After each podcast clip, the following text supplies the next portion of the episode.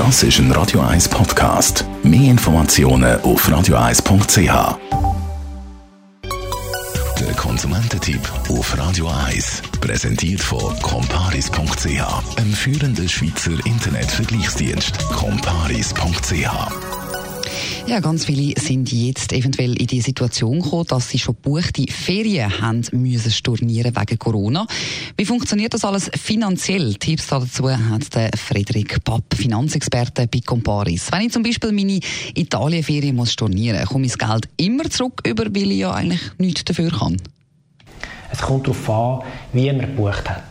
Hat man eine Pauschalreise über ein Reisebüro gebucht, hat man gute Chancen, die Reise entweder kostenlos umzubuchen oder das Geld wieder zurückzubekommen.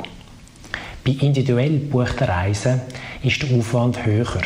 Man muss bei jedem einzelnen Leistungserbringer, sprich bei den Hotels, bei den Fluggesellschaften, Mietwagenfirmen etc., versuchen, das Geld zurückzuholen. Wann kommt dann so eine Annulationsversicherung zum Einsatz, also wenn man eine hat? Zuerst muss man immer bei den Leistungserbringern das Geld zurückverlangen. Also auch, wenn man eine Pauschalreise gebucht hat.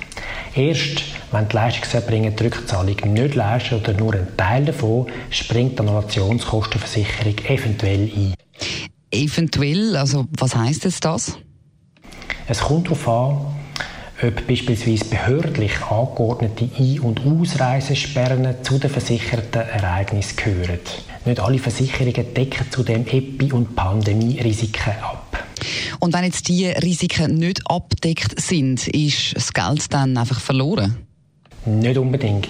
Es ist empfohlen, auf jeden Fall die Versicherung zu kontaktieren und den Schaden zu melden. Teilweise zeigen sich Versicherungen kulant und zahlen den ganzen Schaden oder einen Teil davon. Das wäre definitiv schön. Vielen Dank für die Tipps, Frederik Papp, Finanzexperte bei Comparis.